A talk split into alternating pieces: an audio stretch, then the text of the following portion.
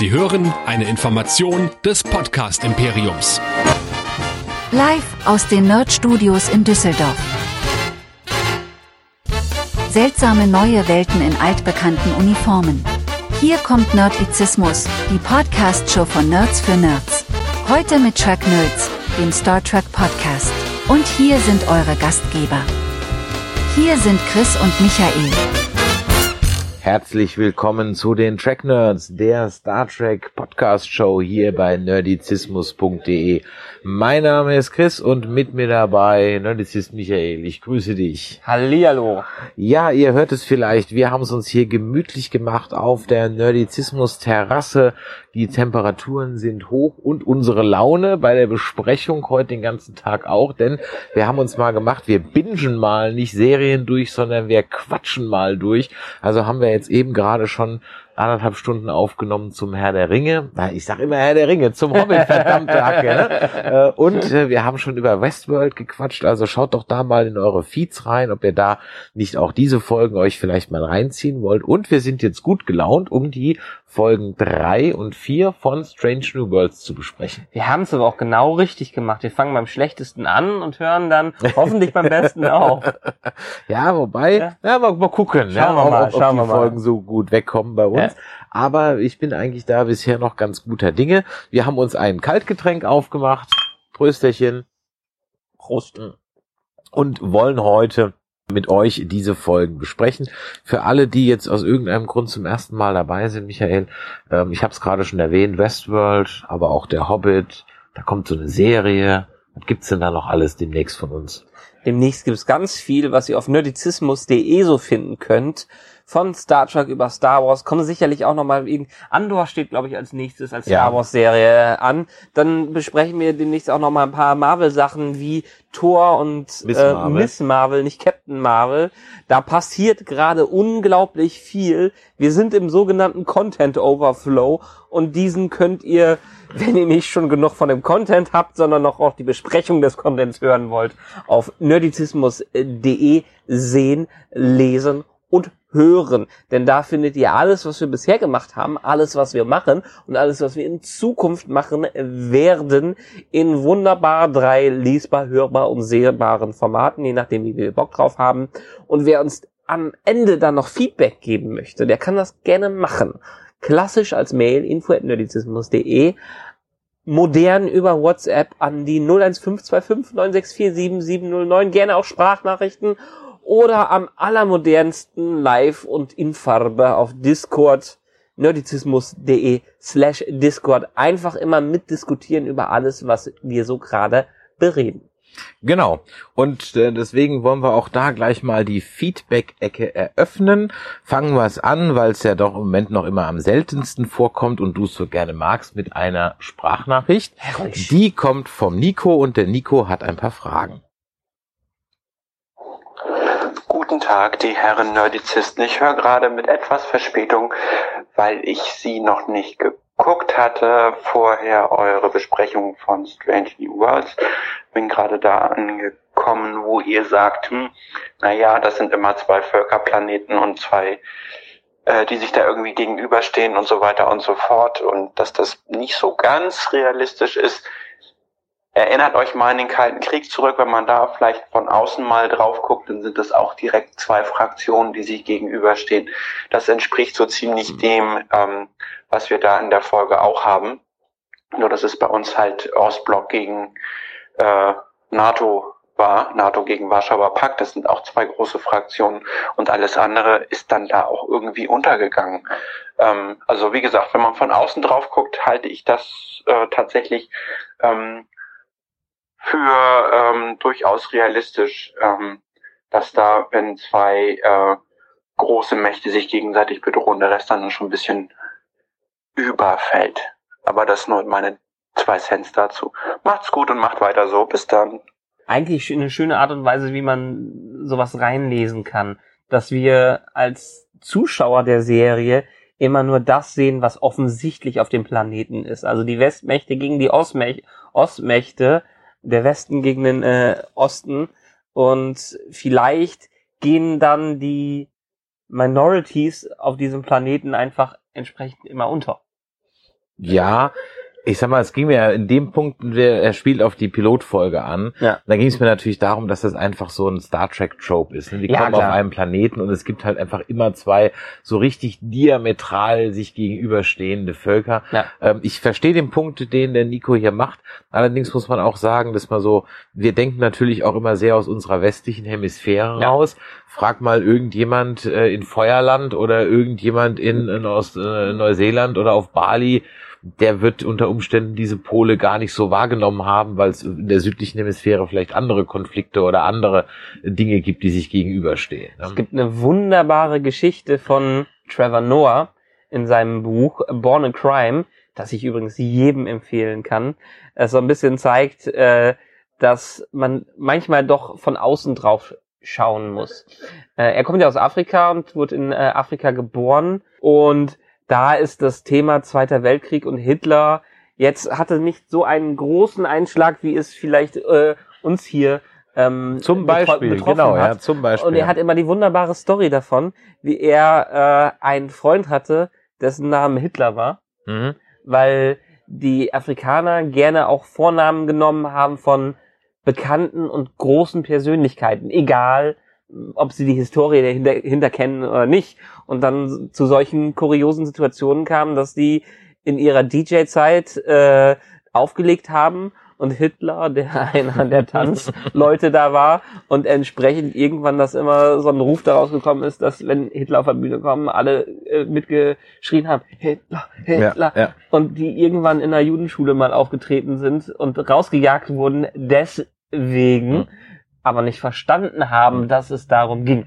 Ja. Ja. Ja, das sind eben solche kulturellen. Prägungen. Die hast du auch ganz ehrlich schon ja innerhalb von Deutschlands. Also ich meine, Ja. ein Hamburger oder ein richtiges Nordkind ist ganz anders geprägt worden als jemand, der aus dem tiefsten Bayern kommt, was äh, gewisse Gepflogenheiten angeht. Aber ja, ich verstehe natürlich den Punkt, den der Nico machen möchte und da hat er auch nicht ganz Ja. Unrecht. Übrigens, diese Namensgeschichte, die können wir später gleich nochmal aufgreifen, denn da habe ich äh, genauso was mir nämlich auch überlegt zu einem Charakter, der auftritt. Dann schreibt uns ein Namensvetter von dir, der Michael. Hi Chris, hi Michael. Eure ersten beiden Diskussionen zu Strange New Worlds haben mir richtig Lust auf die Serie gemacht. Ich werde wahrscheinlich bis September, bis Dezember warten und dann Paramount Plus abonnieren, um sie mir anzuschauen. Das darfst du gerne tun. Im New Track von den Filmen in der Kelvin Timeline über Disco und Picard wird mir in den Realfilmen und Realserien insgesamt viel zu viel Gewalt angewendet. Andauernd will sich eine fiese Möb rächen oder das gleiche Universum oder gleich das Universum zerstören. Alle Nase lang wird jemand gefoltert oder brutal ermordet. Als Beispiel nenne, nenne ich Murder Agnes, Rache Seven oder unseren Space Legolas Elnor aka Enthaupter vom Dienst. Ich mochte die, ich möchte die neuen Serien nicht schlecht reden. Sie haben auch gute Aspekte, zum Beispiel die Tardigraden-Story in Disco. Da löst man endlich mal ein Problem auf friedliche Weise. Michael und Sylvia beamen den Kameraden am Ende ins All und entlassen ihn damit in die Freiheit. Geht doch. Strange New World scheint wieder eine Erzählweise zu verfolgen, in der Probleme ausdiskutiert und aus verschiedenen Perspektiven beleuchtet werden. Das war für mich immer ein wesentlicher Aspekt von Star Trek.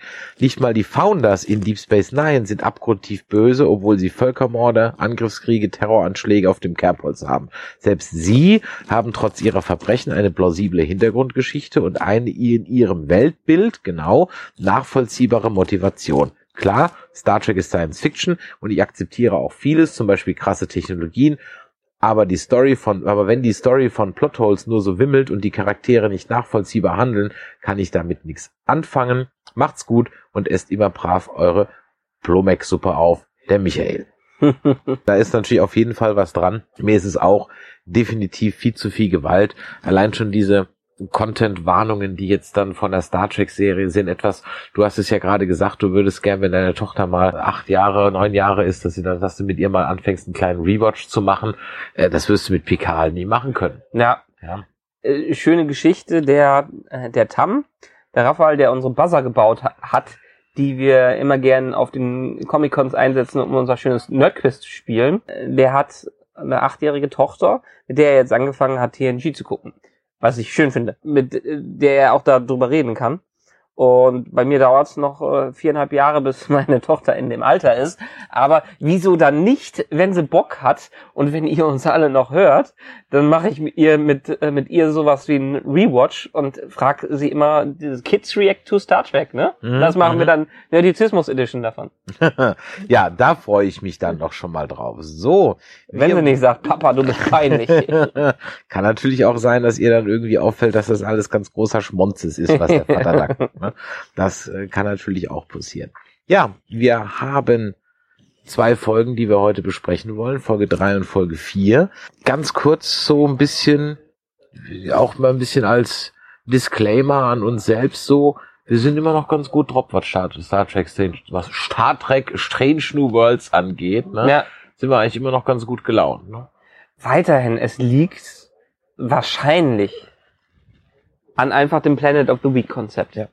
Ich denke auch. Es, es können Gurken mal dazwischen sein und ein paar Punkte, die nicht so funktionieren, aber dadurch, dass man sich jede Woche mit einem neuen Problem, mit einer neuen äh, Situation beschäftigen muss, die nicht um das große ganze Universum geht, wie auch gerade in dem Kommentar gesagt wurde, dass wir nicht haben, es wird gleich äh, äh, der Nachbarplanet zerstört und damit auch die ganze Galaxie, ist es einfach erfrischend, sich in neue Situationen hereinzudenken und die aus Blickwinkeln auch verschiedener Crewmitglieder zu sehen.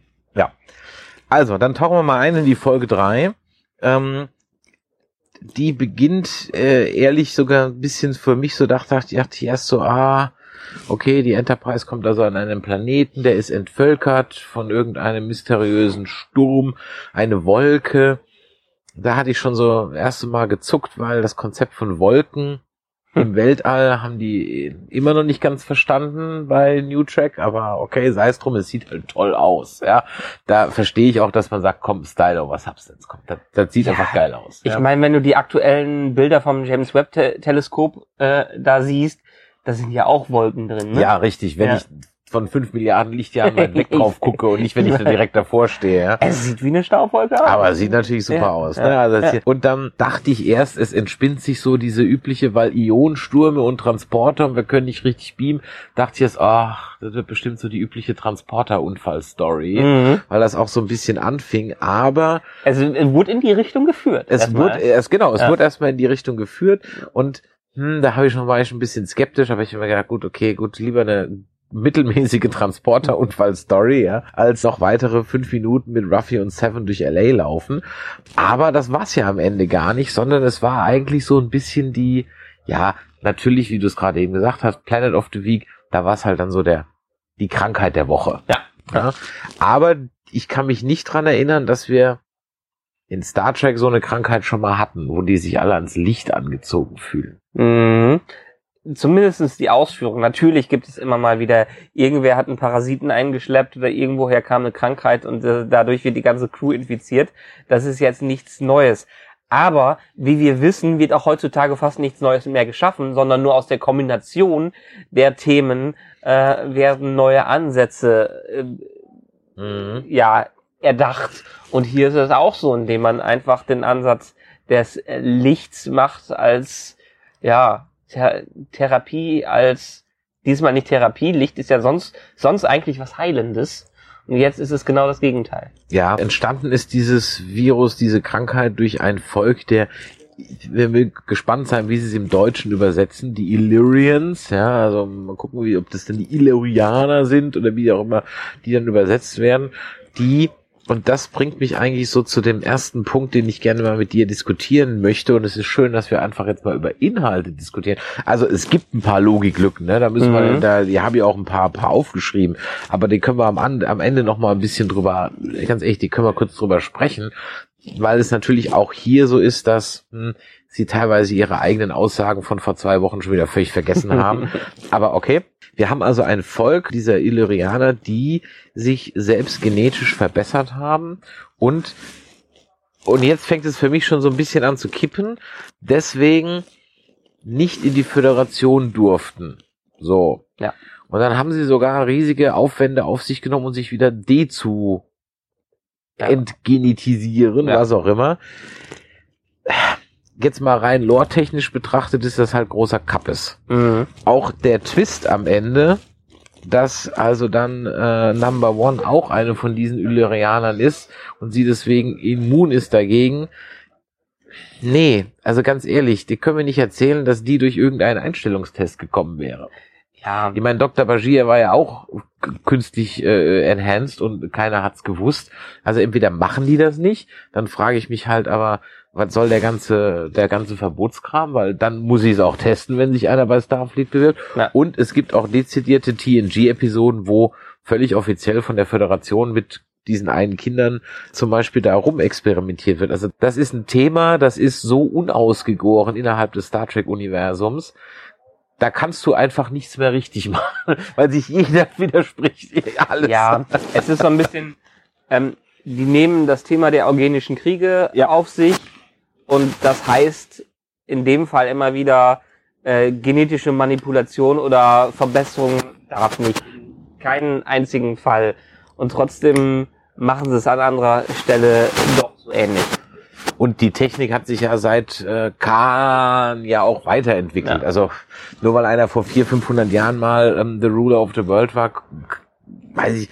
bisschen wär so ein bisschen wie Napoleon fand Marmelade nicht gut so, und deshalb so in äh, etwa. verkaufen wir keine ja. Marmelade mehr, ne? So, so in etwa. Ja. Und ähm, das bringt mich dann auch so ein bisschen, also das hatte ich, da habe ich so ein, das ist so ein Thema, da, da müsste sich mal irgendjemand mal was ausdenken, dass das einfach mal ein für alle Mal geklärt wird, weil im Moment widerspricht sich der Lore da komplett. Also Ja. sowohl was Deep Space Nine angeht, als auch was, was TOS angeht, was die eugenischen Kriege angeht und so weiter. Das ist also wirklich alles durch die Bank weg widerspricht sich das. Das will ich denen jetzt hier gar nicht ankreiden. Nee. Was ich allerdings etwas komisch finde, ist, dass dann die Laan Union Singh, also unsere Chief of Security, dass die mit ihrem Namen hadert. Und dann sind wir nämlich wieder beim Hitler. Ja? Ja. Dann benenn dich halt um.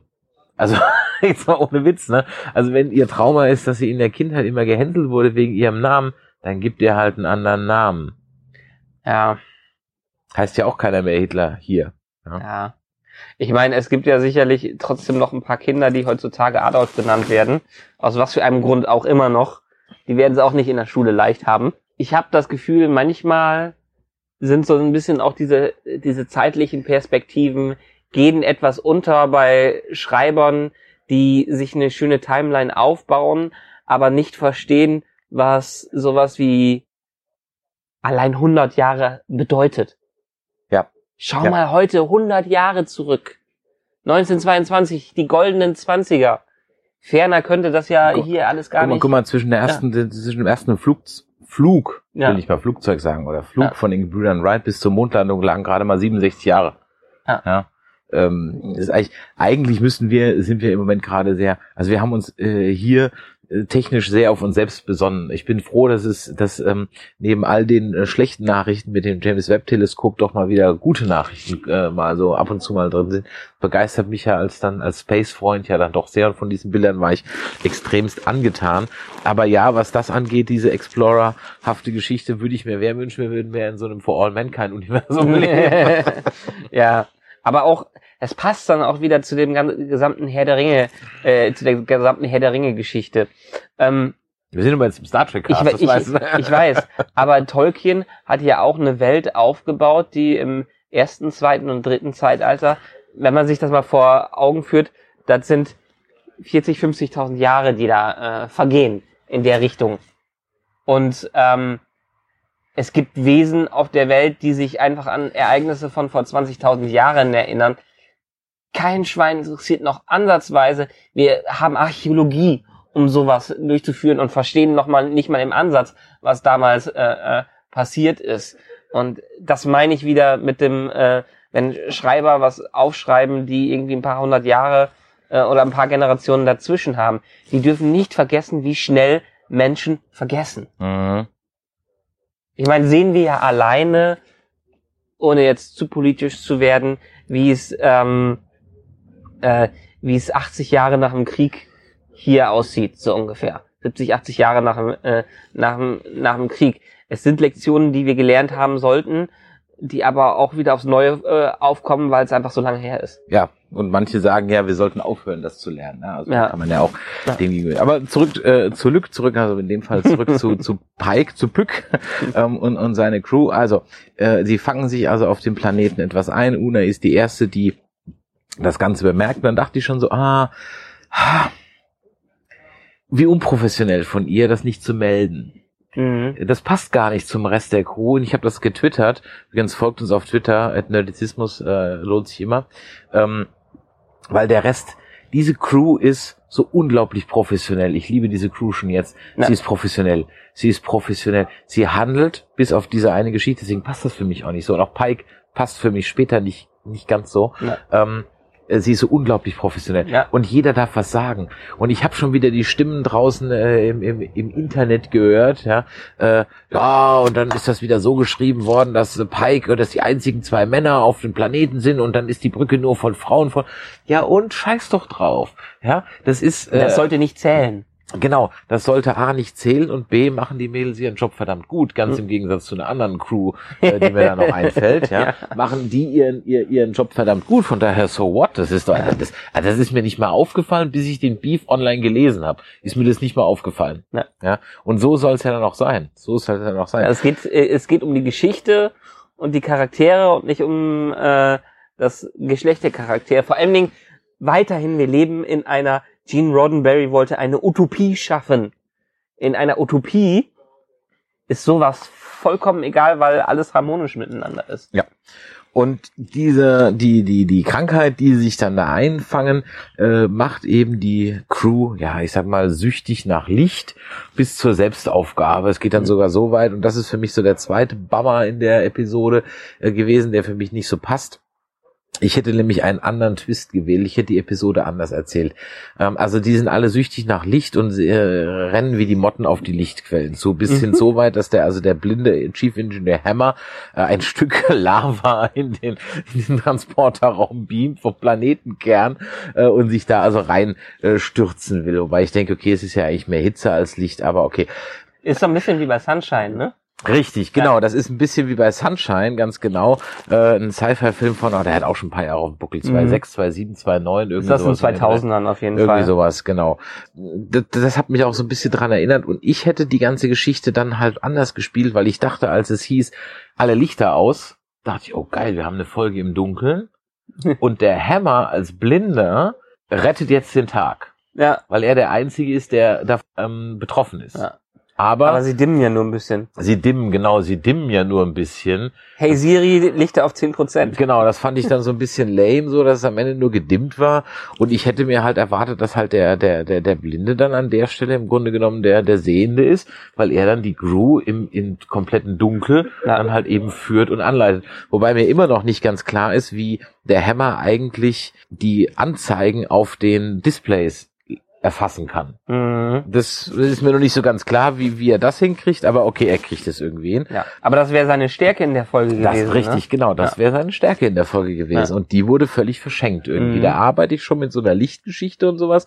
Und der Einzige, der dagegen sozusagen immun sein könnte, der wird dann auch nur ein, ein Opfer seiner selbst. Immerhin fand ich es lustig, dass sie dann den Begriff Lockdown verwenden, als sie das ganze Schiff in den Lockdown geben. Und, und ich dachte mir so, die jetzt so eine Querdenkernummer reinbringen, dass so einer sagt so, ich will aber nicht. das ist alles Unsinn, es ist Lüge. Die da oben auf der Brücke, die wollen uns nur verarschen. Ja, das war schön. Ich fürchte, so politisch werden können wir heute bei Star Trek nicht mehr werden. Also jedenfalls was die Oberen angeht, die was zu sagen haben bei der Serie. Ja. Und was mir auch aufgefallen ist, also jetzt fühlt sich Spock so wie Spock an. Mhm. Da, da finde ich jetzt den Ethan Peck auch gut. Also ich fand den jetzt ja vorher nicht so, der konnte ja nichts für den Unsinn, den er erzählen musste in den zwei Staffeln Discovery. Aber äh, der, ist jetzt wieder Spock, der sitzt da an seiner Konsole und guckt da rein und der, der, der, der, der kann irgendwelche Datenbanken zitieren und keine Ahnung was. Und das, das finde ich super. Also das Spock ist Spock, habe ich hier aufgeschrieben. Ja, das fand ich, fand ich also richtig, äh, richtig gut. Das ist vielleicht ein Kritikpunkt, den ich noch hätte. Aha. Mhm. Wenn ich es jetzt mal vergleiche mit einer anderen Prequel-Serie. Mhm. Better Call Saul. Mhm. Wir hatten halt in Breaking Bad Saul Goodman, diesen völlig morallosen Anwalt, der sich um nichts kümmert und dem Ethik nicht wichtig ist in der, in der Richtung. Und am Anfang von Better Call Saul hatten wir Jimmy, der ein doch rechtsbewusster Mensch ist und den Weg, den er dahin bekommt zu dem verdorbenen Saul Goodman, der wird uns erzählt und auch in einem Tempo erzählt, was realistisch ist. Sechs Staffeln, a zehn Episoden fast. Genau. Ja. Man sieht den Verfall von ihm in dieser Serie. Ich würde mir für diese Serie noch mehr wünschen, dass wir einen Spock hätten, der meinetwegen völlig emotionslos ist und erst im Laufe der Serie versteht, zu dem Spock hinzukommen, Ah, den er okay. der in zehn Mhm. Jahren so ist. Ja. Also, dass wir eine Entwicklung auch für Spock durch, durchleben können. Okay, stimmt. Ja. Da ist er natürlich jetzt praktisch, also in dieser Folge besonders der klassische. Punkt. Genau. Ja, da hast du recht, ja. ist, ist vielleicht jetzt auch nicht der Ansatz für so eine Serie, die uns jede Woche wieder was anderes erzählt, aber wir haben es ja durchaus auch in anderen Serien erlebt, wie Charaktere sich entwickeln und das wäre doch mal spannend gewesen, einen Spock zu zeigen, wie er zehn Jahre vorher ohne den Einfluss von Kirk war. Einfluss vom Körper? Kommt Kirk. Ach, von Kirk. Ach Ja. so, ich, den Einfluss von Körper habe ich verstanden. Was für ein Körper, okay. Okay, ja, natürlich, ja, klar, auf jeden Fall, auf Ja. jeden Fall, da hast du vollkommen recht. Aber das Problem hatte ich auch schon bei Discovery mit ihm, von daher. Ja, gut, aber da, war- da, ja, reden wir nicht drüber. Wobei, wir müssen drüber reden, weil zumindest in, doch in dieser Folge war es, oder war es in der vierten Folge? Nee, ich glaube, in dieser Folge wird, nee, in der nächsten Folge wird, glaube ich, Ed Michaela erwähnt. Ja, stimmt, Mhm. das ist, das ist die nächste Folge. Also da kommen wir in der vierten Folge zu. Also, wir haben die Una, die sich ein bisschen, äh, äh, stellt sich am Ende halt heraus, sie ist eine von diesen Illyrianern, hätte eigentlich gar nicht in, bei der Sternflotte erst angestellt werden dürfen. Ähm, äh, sie outet sich dann sozusagen vor Pike und der Pike sagt dann, ah ja, passt schon. Ja. Und da muss ich ganz ehrlich sagen, so, ah, da hatte ich jetzt, das hätte ich jetzt von Pike nicht erwartet. Der war für mich bisher ehrlich gesagt eher so ein beide Book Captain. Mhm. Und da hätte ich schon erwartet, dass er ehrlich gesagt, gesagt nicht so nonchalant drüber weggeht, sondern schon sagt, ja, okay, ganz ehrlich, das muss ich jetzt melden, das geht so nicht.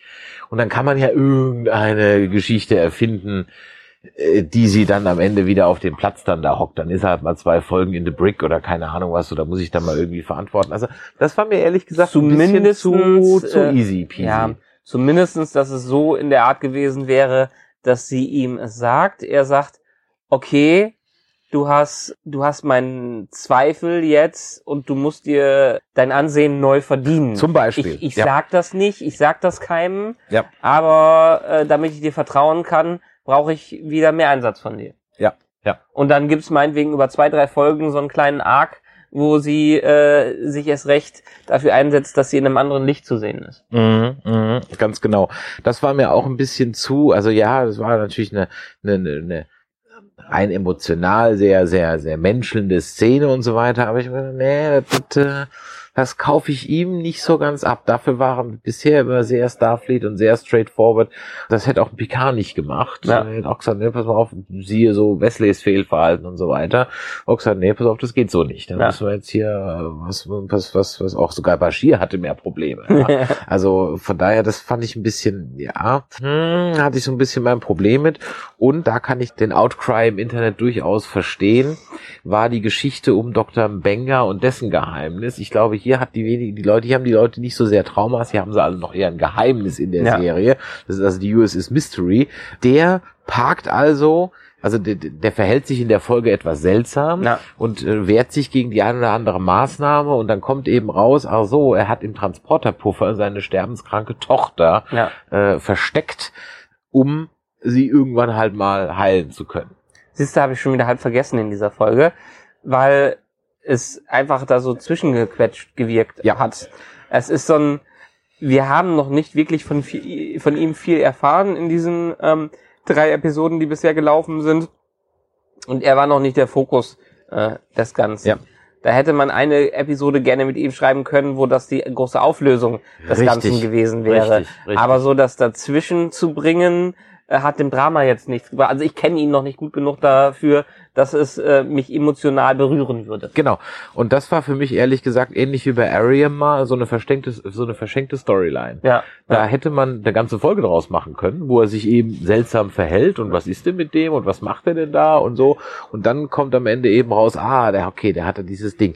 Der, Weil die äh, Geschichte an sich ist ja eigentlich ganz clever. Richtig, ja. Ja.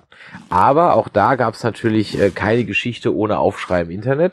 Da hieß es dann natürlich auch wieder, ja, Moment mal. Und da muss ich ganz ehrlich sagen, da kann ich im Gegensatz zu dieser Geschichte, dass da nur die Mädels auf der Brücke waren, wo ich überhaupt nicht mit d'accord gehe, also was mir völlig wurscht ist, da kann ich durchaus verstehen, dass das jetzt was ist, hm, da habe ich auch so einen kleinen Schmerz mit und das war auch das, was mich sofort gestochen hat, als ich das gesehen habe, weil ich mir gedacht habe, ah, das minimiert oder das spielt aber jetzt die Leistung von Scotty in der einen Folgebesuch von der alten Enterprise halt runter.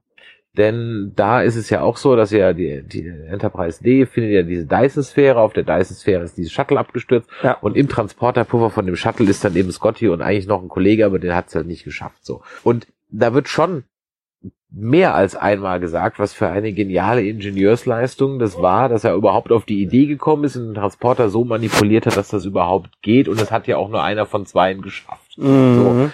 Und hier wird es jetzt Stimmt. so ein bisschen dargestellt. Also A spielt das äh, eine ganze Weile vorher, also eine ganze, ganze Weile vorher. Und es wird so dargestellt, als wäre das so, ah ja, warum macht das denn nicht jeder?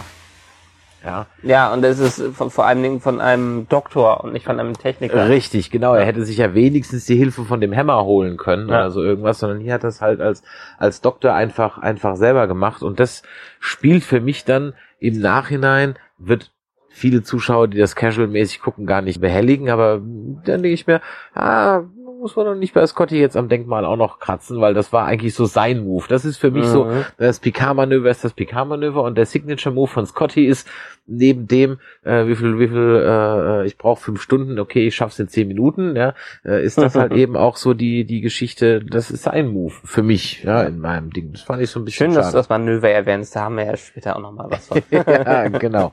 Und das fand ich so ein bisschen schade und da kann ich so ein bisschen den, den, den, die Verärgerung empfehlen, äh, durchaus verstehen, weil das, ja, macht halt dann den, den einen oder anderen Moment halt hinten raus ein bisschen kaputt. Wäre mir nicht aufgefallen, aber ja, als äh, für Leute, die den Star Trek Lore respektieren und vor allem die Charaktere respektieren, kann ich verstehen, warum das zumindest sauer aufstößt. Und wie gesagt, neben dem, was wir gerade gesagt haben, die Story ist eigentlich dann aber zu gut, nicht mit einem Transporterpuffer irgendwie anders. Keine Ahnung. Ist die Story eigentlich zu gut, als dass man die jetzt so in dem Nebensatz irgendwie so ein bisschen verschenkt hat. Ja. Ansonsten ist natürlich das Overall-Theme in der Folge schon so ein bisschen The Need of the Many. So, das ist so das, das, Klassische, das war wieder schön, das mal ein bisschen so zu sehen. Ähm, die Folge war okayisch. Solide Folge. Wird wahrscheinlich in der Retrospektive keine sein, über die man noch großartig sprechen wird, außer vielleicht, wenn halt jetzt eben die Tochter einen größeren Story-Arc kriegt um, um Dr. Mbenga und die Number One mit ihrer Augmentierung, wenn Ja. das nochmal zur Sprache kommt. Es fehlt halt so ein bisschen dieser, das, was die guten Star Trek Episoden ausmacht, dieser sehr philosophische Ansatz, dass man auch noch über das Thema sich tot diskutieren kann. Das ist halt so eine Standard-Episode quasi. Genau, also wir Ja. könnten jetzt natürlich wirklich noch drüber philosophieren, inwieweit halt jetzt genetische Manipulation überhaupt äh, äh, ein Problem ist. Ja, aber dafür stand das nicht groß genug im Vordergrund. Richtig, genau. Das Problem war ja ein anderes. Ja. Ja. Und was hatte ich mir noch? Naja, am Ende hatten die, diese, diese Illyrianer, die dann am Ende nur noch Geistwesen waren, die haben mich so an diese Paargeister erinnert, nur in nett. Ja, wie die dann auch so rumgeschwebt sind, das war irgendwie so, ein so ein Punkt, das hatte ich mir noch notiert. Und eine Sache, wo ich vorhin erwähnt habe, da haben sie mal wieder vergessen, ihren eigenen Lore. Da gibt's dann diese eine Szene, ähm, also was ich ganz schön fand, ist, dass die, die Crewquartiere der niederen Ränge sich Gott sei Dank äh, ähm, äh, mehrere Leute ein, eine Kabine teilen. Das fand ich schon mal schön, dass ja jeder so sein Kabuff hat, ne? Äh, in dem Ding. Nicht jeder so ein großes, so ein großes äh, Quartier. Und dann sind die da in dem Hey, Lower Decks, ne? Genau, und dann sind die dann bei Uhura im Quartier und die hat, da, haben dann die zwei Kollegen dann so eine künstliche Sonne als Hologramm. Ja. Ja, aber da habe ich mir gedacht, wurde uns nicht in Staffel 2 explizit erzählt, also von, äh, von Star Trek Discovery explizit erzählt, dass auf der Enterprise sämtliche holographischen Systeme ausgebaut wurden, weil die nur Probleme gemacht haben? Mhm. Mhm, ja, genau. Hm, ja, hm, ja, es wurde explizit erwähnt. Und es muss ja nicht dieses Hologramm sein. Sie hätten sich auch genauso gut vor irgendeine Lampe setzen können. Aber Ja. nein, es musste, weil es nice aussieht und weil es ein schöner Effekt ist, das, das sein. Also da auch da wieder so, so ganz kommen sie von ihrem Style, auf was hab's das Vielleicht- halt nicht. Sie nehmen vielleicht halt die war's ja- Visuals und wenn die gut aussehen, scheiß drauf, was wir vorher gesagt Vielleicht war es ja ein stationärer Projektor. ja, hat er, haben sie reingesneakt. Ja. Ja. Na gut. Also eine Folge, ja, die kann man auf jeden Fall so weggucken, die tut nicht weh und die hat mir zumindest mal gezeigt, dass ähm, der Production Value unglaublich hoch ist. Es sieht toll aus, es sieht wirklich toll aus, die Sets sehen toll aus und so weiter. Und diese Crew verhält sich weitestgehend professionell. Das waren so die zwei Takeaways, die ich von dieser Folge hatte. Ja. Und die letzte Sache, die ich mir zu der Folge noch notiert habe, war, ähm, vielleicht klärt ja man irgendjemand mal, wann man jetzt diese Griffe im Turbolift brauchen, wann man die nicht braucht. Weil die sind da. Die Griffe sind da. Es greift nur keiner mehr danach, wie, Ja. wie noch zu Kirks Zeiten. Ja. Was mir aber zumindestens visuell hier wieder aufgefallen ist, und das mag ich einfach an Strange New Worlds, dass die warme Farben einspielen. Mhm, Dass die nicht nur diese kalte, sehr kalte Beleuchtung, die Discovery oft benutzt, einsetzt, sondern dass sie was Warmes dazwischen spielen. Und das macht das Schiff, haben wir letztes Mal schon gesagt, gleich viel sympathischer als alles, was wir in den anderen Star Trek Staffeln bisher, New Trek Staffeln gesehen haben. Ab jeden Fall. Folge 4, Memento Mori. Die Folge führt uns so ein bisschen den Staffel, also ich gehe mal davon aus, äh, dass diese Folge uns den Staffelbösewicht einführt. Mhm. Dann nehme ich die Gorn. Auch da habe ich ehrlich gesagt wieder so meine Lore-Probleme mit. Denn eigentlich, eigentlich dürften die Gorn noch überhaupt nicht bekannt sein, weil die trifft der äh, Kirk in der berühmt-berüchtigten Arena-Folge nämlich zum ersten Mal. Also die Folge Arena ist eigentlich ja, ist ja eine der klassischsten TOS-Folgen, weil sie halt eigentlich eine tolle Folge ist, wo also äh, Kirk auf den Planeten gebeamt wird und eigentlich gar nicht weiß warum und dann eine, eine, eine Rasse, die, die nennen sich die Matrons, ähm, dann einfach zwei gegeneinander kämpfen lassen, einfach nur um zu gucken, was bei rauskommt. Ja. Und der Gegner von Kirk ist halt ein Gorn, ein Gornwesen, so. Und äh, die Quintessenz oder zwei Sachen ist, die, die Folge ist eigentlich nur berühmt geworden wegen diesem unsäglich schlecklichen Gorn-Kostüm, was Ja. einfach grausam schlecht ist, also auch für die damalige Zeit schon ziemlich schlecht war und dem damit einhergehenden Kampf, der also auch sehr theaterhaft und sehr ungelenkt geführt wird.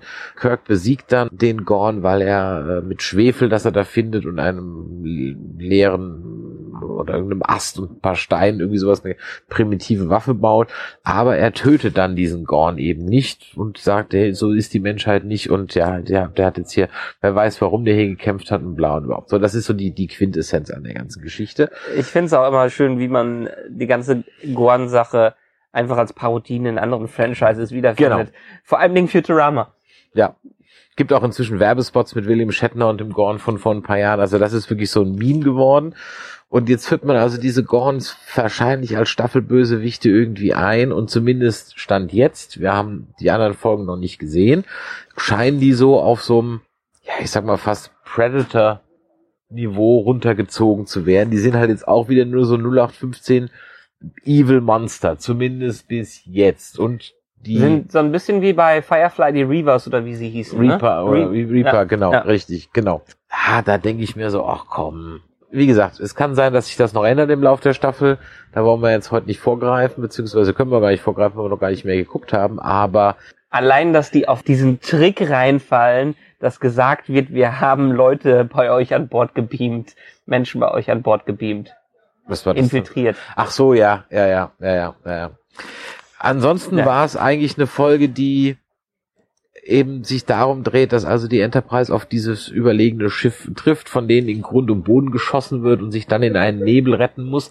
Kennen wir schon aus Wrath of Khan ähm, oder aus anderen Folgen. Und dann gibt's eigentlich so diesen klassischen, wir haben keine Sensoren, wir sehen nichts und wir machen so einen U-Boot-mäßigen Kampf. Ja. Ganz ehrlich, funktioniert für mich immer wieder gut und der war auch okay. Ja. Ja. Was mich eher daran gestört hat, wie sie den Eventhorizont vom schwarzen Loch benutzt haben. Ja, okay, aber es war zumindest ein Technobubble, was nicht völliger Unsinn war. Sagen wir mal so, wenn sie mehr darüber gesprochen hätten, als es gezeigt haben, Ja. wie sie da auf der, ich weiß nicht, wie auf äh, Deutsch heißt, auf der Verzerrung vom schwarzen Loch, Ereignishorizont. auf dem Ereignishorizont rumsurfen quasi. Ja. Das sind, soweit ich es im Kopf habe, sollten das ja ganz andere Dimensionen sein. Ja, ja, ja. Und auch alles, was wir aus anderen Sci-Fi-Produkten gelernt haben, dürfte die Zeitverzerrung eigentlich zu dem, bei dem Punkt schon zu hoch sein, dass sie einfach in diesen, äh, in diese Zonen des Ereignishorizonts reinfliegen könnten. Mhm. Ja, also sagen wir es mal so. Ja, ein bisschen, aber ich war froh, dass es wenigstens sowas wie eine halbwegs wissenschaftliche Lösung war. Da, da war, da war ich schon so dankbar für, dass das Technobubble zumindest auf den ersten und anderthalbsten Blick nicht völlig abstrus war, sondern zumindest so einen gewahren Kern hatte. Auch das sind wir ja von anderen Serien überhaupt nicht mehr gewohnt. Da wird also ein, größter Humbug aufgemacht. Aber hier war es zumindest so, dass man sagen kann, okay, da scheint zumindest mal ein wissenschaftlicher Berater an Bord zu sein äh, oder in, im Writers Room zu sein, der den sagt, naja, pass mal auf, so oder so könnte man das ungefähr machen. Ja. Was mir allerdings aufgefallen ist, dass man sich dann wahrscheinlich aus Kostengründen für diesen Shot am Ende, der bestimmt nicht ganz so günstig war, sämtliche Explosionen außerhalb des Schiffs völlig geklemmt hat. Das ist ein bisschen inszenatorisch vielleicht gedacht, dass man das halt als U-Boot so darstellt, das kann ja sein, aber da dachte ich mir so, ah, okay, eine Explosion außerhalb sehen wir jetzt also gar nicht mehr. Die, hören, die werden uns nur noch erzählt, dass es die gibt. Okay, gut, ja, kann man so machen. Hätte ich mir allerdings ein bisschen anders gewünscht. Was ich mir auch noch notiert habe, dass es ja anscheinend unglaublich gefährlich sein muss, in Starfleet zu arbeiten, äh, wenn es extra diesen Starfleet Remembrance Day gibt, ja, Memorial Day. Ja. Und dann hat ja jeder hat ja einen Pin. Also dieser Mem äh, Mem Remember Day äh, dreht sich also darum, dass jeder, der irgendwie jemand kannte, der im Dienst gestorben ist, sich so einen Pin über seinen normalen ähm, Starfleet Badge pappt. Und es rennt halt jeder mit einem rum. Also, also es ist anscheinend nicht sonderlich ungefährlich, da zu arbeiten. Ja. Zumindestens haben sie es nicht, wie es bei anderen Serien oft gewesen ist, irgendwie etliche Crewmen sterben und am Ende ist trotzdem wieder alles gut, weil sich keiner Gedanken drüber macht. Zeigen sie am Ende die NPCs, die gestorben sind in äh, den Weltraumsärgen. Ja, das ist richtig. Ja. Aber das Außenteam, was hier zum Einsatz kommt, ganz am Anfang überlebt zumindest mal komplett. Ja. Das ist auch mal was, ja. Also die, die gehen da schon. Das klassische Redshirt haben wir bisher noch nicht. Nee. Ja, ich glaube, es ist bisher auch noch kein Crewmember jetzt auf einer Außenmission gestorben in den ersten vier Folgen. Durch die Explosion und weil die Schiffshülle aufgerissen wird und so ein Kram. Ja, aber das war noch nicht okay. Das Und wir fahren, erfahren ein bisschen von der Hintergrundgeschichte von Drummer. ja, richtig, ganz genau. Denn die, was, was hat die nochmal? Die wurde von den Gorn schon mal entführt. Ja. Und das lernen wir durch einen Mindmeld, der sogar mal halbwegs richtig ausgeführt wird. Mhm. Der dazu führt, dass wir auch nochmal wieder Michael zu hören bekommen Ja. in dieser Folge. Ja. Also das, Trau das persönliche Trauma von Spock erleben wir nochmal. Aber vorher erfahren wir, ähm, dass, war es ihr Bruder, der da draufgegangen ist? Mhm. Den sieht sie jetzt ja auch immer als Geister. Ja. Alle sehen übrigens alle als Geister. Das ist auch so ein, so ein Mhm. New Track Ding, ne? Wenn einer tot ist, dann sind, sieht den jeder immer noch als Geist. Ja, Ed Michaela. Mhm. Ed Michaela. Vor allem dann macht er dieses Geständnis der Spock und sagt dann, ja, die ist aber geheim. Und ich denke mir so, ein Scheiß ist die geheim. Am Anfang von Star Trek Discovery in der ersten Staffel kannte jeder Michael. Je, es wird Ja. sogar explizit gesagt, sie sind der bekannteste, sie sind der bekannteste Starfleet Officer in der gesamten, im gesamten Universum. Jeder kennt sie. Es wird literally gesagt. Ja. Es wird literally gesagt. Und dann, und die wollen sie dann wieder komplett löschen. Das, äh, nee, come on, come on, come on. Ja. Das sind halt so Dinge, wo ich so sage, so, ah. Ja, da können wir nur sagen, dass die Aufmerksamkeitsspanne in der Zukunft noch geringer wird. Ja, offensichtlich. Also Ja. wir sind ja auch schon fast 40 Minuten in diesem Podcast. Die Hälfte unserer Hörer ist schon eingeschlafen. ne? Hat schon wieder von vorne angefangen, weil sie schon vergessen haben, was wir vorhin gesagt haben. Ja, ihr wisst, wir, wir arbeiten immer gegen diesen Trend. Ne? In den ersten fünf Sekunden werdet ihr nicht viel bei uns im Podcast hören.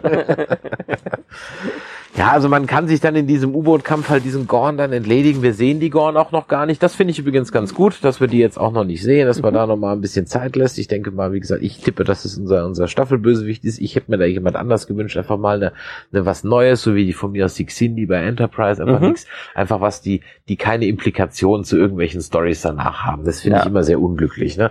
Wenn man da so, so irgendwas macht. Aber mein Grundproblem, und das hatte ich in der ersten Folge schon gesagt, das hat sich leider hier jetzt nochmal verstärkt, wenn der Pike dann tiefer in den Nebel reinfliegt und es dann heißt, ja, äh, der, der, der, der, zerdrückt dann irgendwie das Schiff. Nö, wir werden es überleben. Genau. So, wenn das jetzt aber halt seine Attitude ist, weil er ja weiß, wann er drauf geht und vorher kann er nicht draufgehen, dann nimmt es jetzt aber eine ganze Menge Spannung raus. Bei der Szene habe ich mir auch gedacht, macht er das jetzt deswegen, weil er weiß, dass seine Zeit noch nicht gekommen ist? Oder vertraut er wirklich so sehr auf das Schiff? Das ist, das kommt nicht ganz heraus. Ja. Äh, was er, wie er das damit meint. Er vertraut er seinem Crew und seinen, äh, seiner Crew und seinem Schiff? Oder ist er jetzt sich einfach nur seinem God-Mode äh, äh, bewusst? Ja, also ich meine, man, mir wäre es lieber gewesen, er würde so halt den Kaloi machen und sagen, das muss das Schiff abkönnen. Ja. Das wäre mir ehrlich gesagt lieber gewesen. Aber weil das, es wäre, glaube ich, cleverer gewesen in der Retrospektive, wenn man ihn zwar hätte wissen lassen, dass etwas mit ihm passiert Mhm. und dass er danach so endet, aber dass er nicht weiß, wann, wie und wo. Ja. Und so hätte er nämlich bei jeder Mission die Angst, dass es diese Mission ist, auf der jetzt genau das passiert. Und das würde, glaube ich, einen viel interessanteren Twist reinbringen. Ja. Weil dann wäre er nämlich unter Umständen überhaupt, dann könnte er gar kein Haudegen sein, weil er sagt, scheiße, das kann ja jetzt die Mission sein. Und dann, dann kann er sich so nicht verhalten. Ja. Das ist mir, wie du gesagt hast, das ist mir auch nicht ganz rausgekommen. Sagt er das jetzt, weil er dem Schiff vertraut oder sagt er, weil er Plotarme hat? Und wenn er Plotarme hat, hat das halt die, das ganze Schiff, solange jetzt mal eine abgesprengte Hülle mal außen vor, ne? Ja. War halt mehr oder weniger die, die ganze Crew Plotarme, solange er an Bord ist. Weil auch sein Verhalten später in dieser klischeebehafteten Szene, wo sie darauf warten, dass sie Antwort aus dem Maschinenraum bekommen, Ja. nee, aus dem äh, Laderaum bekommen, Ja, Äh, da war er ja auch plötzlich ganz erleichtert. Ja. Also da war es definitiv eine andere Reakt äh, äh, Reaktion dazu. Und das wünschte ich mir, dass solche Planet of the Week Folgen sowas einfach nicht machen. Weil wir wissen, dass nicht in der vierten Folge zwei wichtige Charaktere Schon gar nicht werden. Ja, sollte es gemacht werden, hätte ich Respekt gehabt. Dann hätte ich gesagt, okay, was wollt ihr uns damit jetzt zeigen? Was wollt ihr uns damit aufbauen, dass niemand in dieser Serie sicher ist? Aber das ist es einfach nicht, was es für eine Serie ist. Und ähm, das ist, das mag vielleicht einem Casual Viewer, der früher durch das Programm gezappt hat, äh, auffallen und äh, spannend für den sein. Aber für Leute, die sich das an, anhören, die, ähm, das, das klappt. So ein, so ein, so ein Klischee-Plot-Device ist für mich so dermaßen überholt, dass es meinetwegen gar nicht eingesetzt werden muss. Mhm. Und das Stichwort Casual Cooker, da hast du äh, was was angesprochen, worauf ich gleich nochmal die ganze Zeit schon mal eingehen wollte. Denn es gibt äh, auf Twitter einen äh, User, der nennt sich Charkais, Charkais, ich weiß nicht, wie man wie man dich ausspricht, und er wird nicht müde, Zuschauerzahlen rund um Paramount, Star Trek und etc. zusammenzutragen. Da kommt also nun, sag ich mal, heraus, und das ist schon ein ziemlich eindeutiger Trend, das, und das war ja etwas, worüber wir öfters mal diskutiert haben, ist dieses neue Star Trek-Zeug eigentlich dazu da, neue Zielgruppen anzusprechen. Ja. Und die Zahlen, die er da veröffentlicht, muss ich ganz ehrlich sagen, bestätigen dann doch eher meine Befürchtung, dass es halt eben nicht so ist. Denn Ja.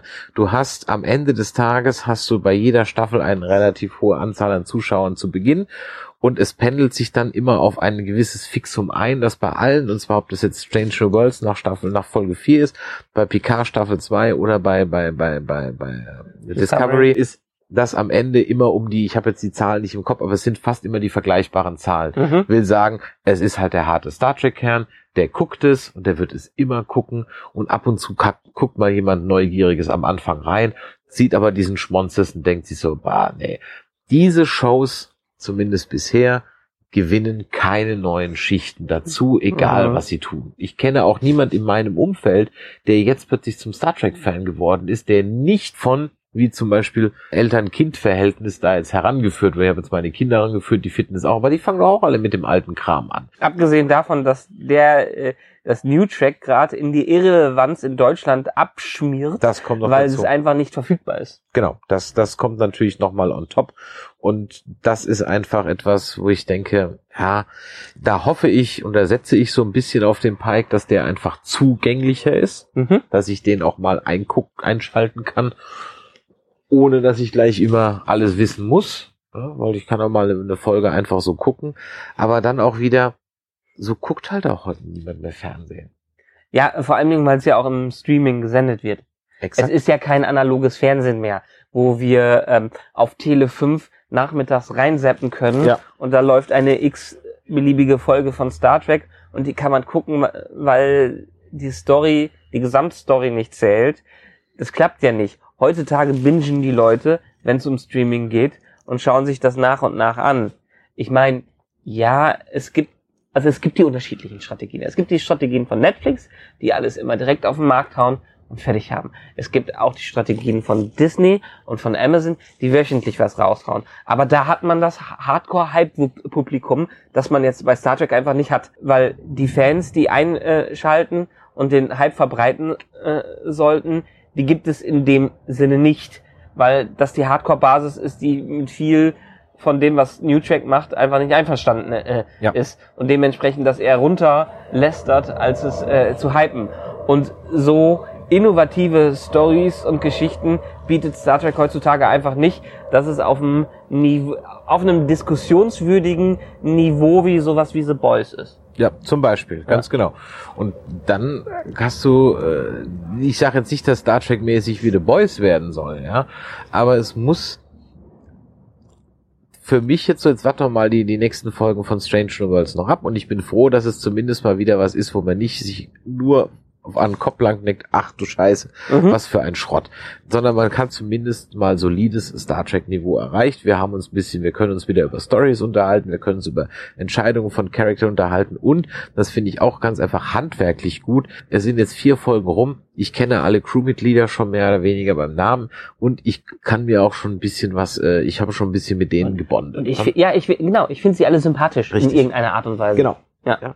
Jeder hat ein bisschen was, auch Ortegas, die hat vielleicht ab und zu mal ein bisschen zu einen coolen Spruch auf den, auf den Lippen, aber okay, alles gut, jeder hat so ein bisschen was und man kann so mit jedem bonden und ja, die haben alle ihren Struggle und so, aber das, das, das kann ich alles äh, verkraften, weil der Rest passt für mich so weit. Es haut einen noch nicht um, das hat das Fernsehen noch nicht neu erfunden und ich glaube immer noch, dass man serielles Star Trek wunderbar erzählen kann.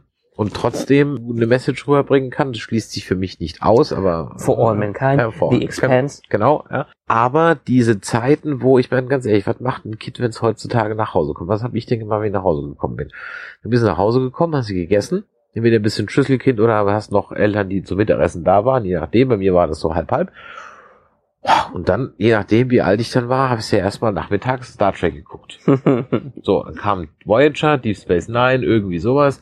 Wer es vielleicht nicht mit Cypher hatte, war halt bei RTL drüben hat Xena oder Herkules geguckt. Ja. Es war ganz platt runtergebrochen, so war es doch. Genau. So, Ja, man kommt von der Schule und wenn man sich nicht gerade verabredet hat, Genau. äh, dann haut man sich hin und wenn man die Möglichkeit hat und einen eigenen Fernseher im Zimmer bekommen hat oder sich über die Hintertür einen äh, besorgt hat, dann hat man meinetwegen auf RTL 2 und Co. rumgesappt. so. Und dann habe ich schon sehr regelmäßig Deep Space Nine geschaut, aber wenn ich halt am Dienstag nicht eingeschaltet habe, ja mei, dann habe ich halt am Mittwoch wieder geguckt. Ja. So what? Ja. Und so ging es ja im Grunde genommen allen. Da hast du ja mit vielen Leuten dann in der Schule über Star Trek und so weiter oder über Deep Space Nine reden können. Das ist ja heute nicht mehr so. Weil schau mal, allein was wir schon ähm, einen Struggle haben, Termine zu finden. Bei Miss Marvel zum Beispiel hink ich noch vier Folgen hinterher. Warum? Weil ich es ja nicht gucken muss am Donnerstag. Ich Ja. kann, es kommt am Mittwoch zwar raus, aber ich kann sie ja nächste Woche gucken. Und wir sind noch arbeitende Menschen, die unsere mehr oder weniger 9-to-5-Jobs haben und die die Zeit finden müssen dafür. Schüler, die vielleicht sich nachmittags hinhauen, die haben ja die Möglichkeit, jeden Scheiß durchzubingen. Ja, aber dann hängen die hängen ja dann zusätzlich noch auf äh, TikTok, YouTube und Insta rum. Das genau, heißt, das, sind ja auch das, nochmal das läuft dann nebenbei im Hintergrund, während man äh, auf seinen äh, Devices da unter, unterwegs ist. Und- Und wenn man, wenn man die Möglichkeit hat, dann habe ich ja die Auswahl zwischen unglaublich vielen gehypten Sachen, die zu gucken, oder Mhm. vielleicht Klassikern, die mir immer wieder empfohlen wurden, das zehnte Mal Friends durchgucken, das x-te Mal äh, The Office zu, äh, schauen. Das wissen wir doch, dass das heute läuft. Und dafür macht Star Trek in den aktuellen Serien leider nicht genug Impact in dem, also hat nicht genug Ringe im Fluss, um groß aufzufallen. Ringe im Fluss. Ja, wenn man einen Stein rein äh, äh, Ach schmeißt. so. Du, du, du schmeißt einen Kreise im Wasser. Kre- Kreise, weil, ja, ich, ich, genau. Du, du schmeißt ein, äh, vergleich mir, du, du schmeißt ein The Boys rein und hast so, so ein fettes Ding Hm. und hast dann dementsprechend riesigen Platsch. Star Trek schmeißt da gleichzeitig neben was Das rein so Plop, und wird ja. von den Wellen äh, weggetragen. Ja, genau, ne? ja. Und am Ende des Tages und Ja. ist es halt eben das. Und das, wenn Ja. wir diese Zahlen, ihr könnt es ja mal auf Twitter dann bei dem Kollegen euch dann mal die Tweets anschauen. Ich gehe jetzt mal, ich habe es nicht überprüft, es- gehe mal davon aus, dass er das in alle Quellen ja zusammengetragen gerne hat. die er Google findet. Trends, ne? Ja, ich bin ja Google Transfer. Das sind Ja. aber halt die Einschaltquoten vom Free TV. Ähm, auch da ist es halt eben so, siehst du zack hoch und es geht halt runter und es pendelt sich am Ende einfach auf das Niveau ein, die es immer geguckt haben, die es immer gucken werden. Und ähm, äh, ganz ehrlich, Und die Basis wird schlecht bedient. Richtig, und du warst halt dann eben, du warst ja nicht auf der letzten FedCon gewesen, da habe ich ja, ne, hab's ja gesagt, es stirbt halt aus. Ja. Muss man halt ganz ehrlich sagen, es ist halt ein leichtes gentrifiziertes Problem. Naja, äh, jetzt haben wir also diese ersten vier Folgen rum, acht oder zehn sind es insgesamt. Mhm. Die sind, also in dem Moment, wo wir es hier aufnehmen, ist das alles schon gelaufen. Ja. Wir sind ein bisschen hinterher, weil wir es auch wirklich in Zweierpacks besprechen möchten. Genau. Und zumindestens aus Headlines wissen wir, dass irgendwas in der letzten Episode vorkommt, was wohl äh, ziemlich zumindest diskussionswürdig gewe ge gewesen ist, in positiver Art und Weise. Offensichtlich, ja. Da Ja. freuen wir uns drauf und wir freuen uns auch drauf, wenn ihr also bei der Stange bleibt, wenn es euch heute hier gefallen hat und ihr uns trotzdem zuhört, obwohl ihr es vielleicht noch nicht gesehen habt, dann freut uns das natürlich auch. Wobei, muss man ganz ehrlich sagen, speaking of Zahlen, unsere Hörerzahlen sind nicht dramatisch runtergegangen. Also ich sag mal, die meisten haben Mittel und Wege gefunden, mit zu gucken. Auch nicht hoch, aber Genau. wir, wir haben unsere stetige Performance. Genau. Also von daher, das passt. So, Danke euch- fürs Zuhören dafür, genau, ne? Genau, wenn euch das also heute hier gefallen hat und äh, bevor jetzt hier das Glücksrad im Nachbarsgarten irgendwie angeht, ja, wollen wir uns heute, uns heute von euch verabschieden. Ähm, viel Spaß noch bei dem, was ihr gerade tut. Empfehlt uns weiter, das ist immer das Wichtigste. Erzählt euren Freunden von unserer lustigen Show und bewertet uns natürlich bei iTunes, Spotify und Podcast Addict. Schreibt uns Feedback an die 01525 964 7709. Genau, oder info.nerdizismus.de oder nerdizismus.de slash Discord. Jetzt haben wir fast fünf Stunden am Stück gesammelt. Jetzt äh, haben wir uns mal ein Päuschen verdient. Und Jo. in diesem Sinne, wir reden dann die Tage mal noch über Miss Marvel. Bis dann. Wunderbar. Tschüss. Ciao.